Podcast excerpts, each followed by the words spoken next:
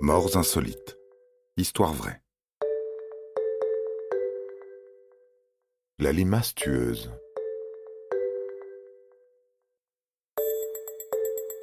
Sam Ballard est un jeune Australien de 19 ans, originaire de Sydney. Il pratique le rugby depuis plusieurs années, ainsi que les fêtes bien arrosées avec les membres de son équipe.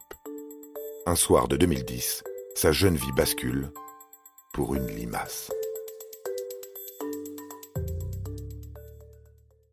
Au cours d'une soirée dans un jardin, Sam et ses amis voient une limace.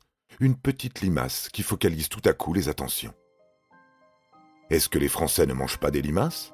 Oui, c'est vrai, on a entendu dire ça. Il paraît même que c'est très bon, affirme Sam. Ah oui? Et s'il la mangeait, cette limace, pour faire honneur à la gastronomie française? Impossible de se dégonfler, pense Sam, qui, ni une ni deux, avale le gastéropode tout vivant. Sam aurait oublié l'exploit si quelques jours plus tard, il n'avait pas ressenti des douleurs dans les jambes.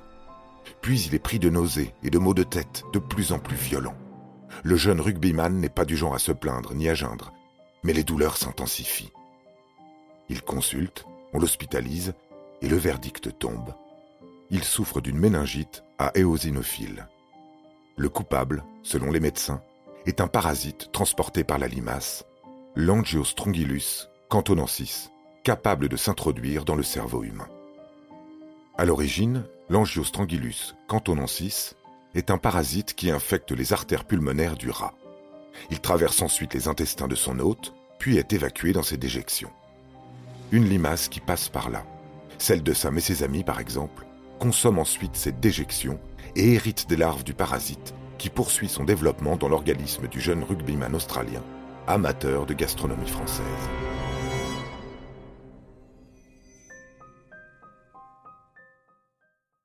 Voilà pourquoi le pire est à craindre lorsqu'une personne avale une limace ou un escargot vivant. L'infection humaine engendre fréquemment une méningite encéphalite, que l'on sait généralement traiter. Toutefois, dans certains cas, l'inflammation se poursuit et engendre des complications graves.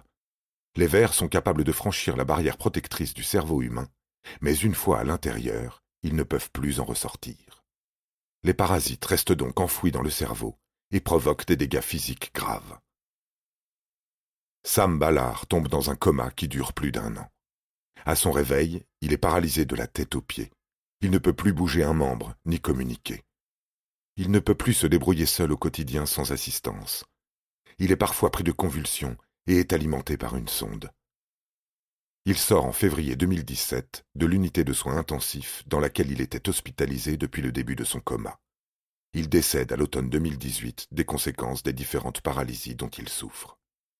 Son calvaire a donc duré huit ans, durant lesquels sa famille a accumulé un monceau de dettes. À cause d'une petite limace qui, un soir d'été, traversa imprudemment un jardin australien. Vous avez aimé cet épisode? N'hésitez pas à le commenter, à le partager et à le noter. À bientôt pour de nouvelles histoires. Studio Minuit, créateur de podcasts addictifs.